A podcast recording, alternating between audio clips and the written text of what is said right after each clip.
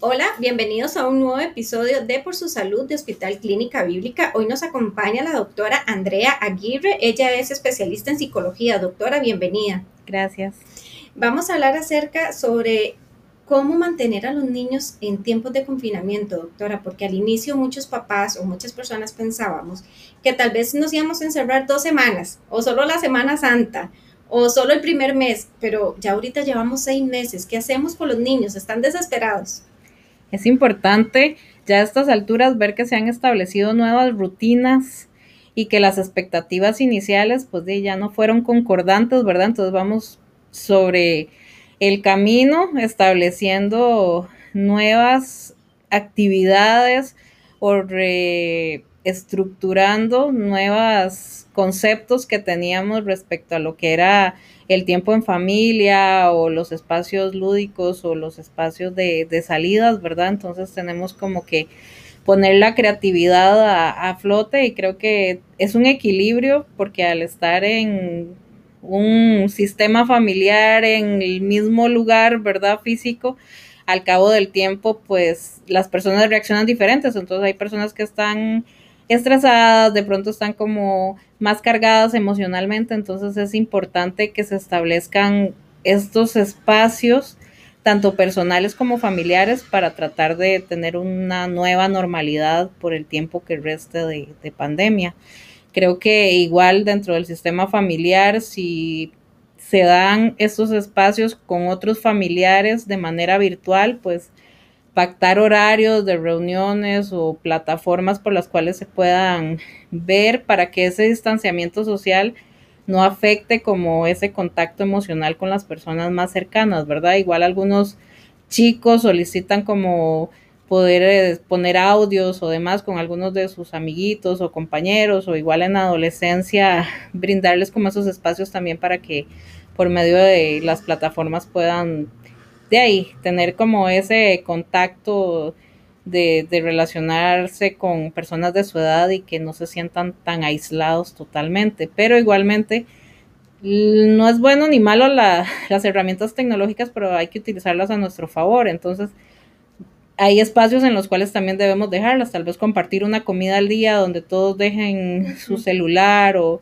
o sus tablets de lado para tener una interacción real entre los miembros que, estén en casa para tener ese espacio y, compartir, porque si no cada quien crea como su espacio virtual, pero a la vez es un silencio, ¿verdad? Dentro de la misma casa. Exactamente, y, y, se encuentran igual de alejados. Creo que de ahí dentro de la situación, tal vez antes se decía mucho, no tengo tiempo, tengo que ver cómo hago, las distancias, las presas, pues si ahora es esta situación, pues es tomar esta parte positiva de poder tener esa interacción real con los miembros de la familia, igual validar las emociones y como digo, o sea, respetar que hay personas que quizás se ponen más sensibles o más irritables y entonces como conversar con naturalidad, reconociendo las emociones, porque a veces los chicos empiezan a presentar como más síntomas, entonces los ve como más rebeldes, dicen algunos papás, o que están como más aislados o que tienen comportamientos diferentes a lo que normalmente mantienen, entonces hay que prestar atención como a esos síntomas para, para ver si hay algo de lo que haya que conversar más o si está sucediendo algo que, que requiera pues atención. Doctora, usted nos mencionaba que hay que plantear e-, estrategias pero esto va más que todo para los papás, ¿cómo las pueden plantear? Porque muchos papás dicen, bueno, es que yo estoy trabajando de tal hora a tal hora, haciendo teletrabajo y demás, pero ¿cómo pueden llegar entonces a plantear, a sentarse con su hijo y decir, vamos a empezar a hacer a partir de hoy esto? Creo que es importante entre los adultos primero poner los horarios, ver cuál es la disponibilidad y también los chicos que están conectados virtualmente, ¿verdad? Entonces algunos tienen sus jornadas que coinciden con las de teletrabajo o algunos adultos dicen, no, ahora que estoy en teletrabajo trabajo más, ¿verdad? Que antes, pero entonces la idea es como si están mamá y papá o eh, hay más adultos, coordinar las horas para luego comunicarle a los chicos cuáles van a ser como los momentos que van a compartir en familia, sea para reunirse para ver una película o sea para conversar o para hacer alguna actividad, juegos de mesa, Entonces, que, que, sea de aporte e incluso participar a los chicos, ya cuando tengan un cronograma, ¿verdad? A ver qué actividad pueden incluir para que ellos se sientan parte de. Doctora, ¿y qué pasa cuando una, cuando en un hogar hay niños de diferentes edades, ¿verdad? Uno tiene dos, tres, cuatro, unos más adolescentes. ¿Qué pasa en ese caso?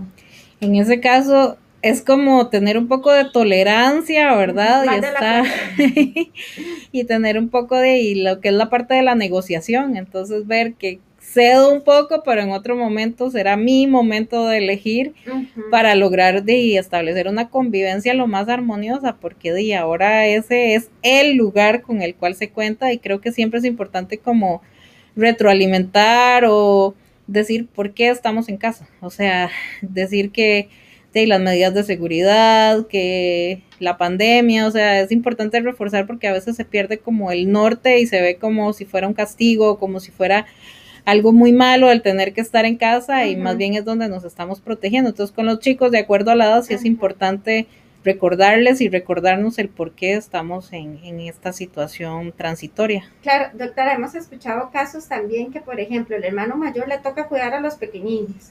Entonces, eso es una carga para el hermano, pero también sabemos que es una ayuda para los papás. ¿Cómo saber o cómo poder sobrellevarlo?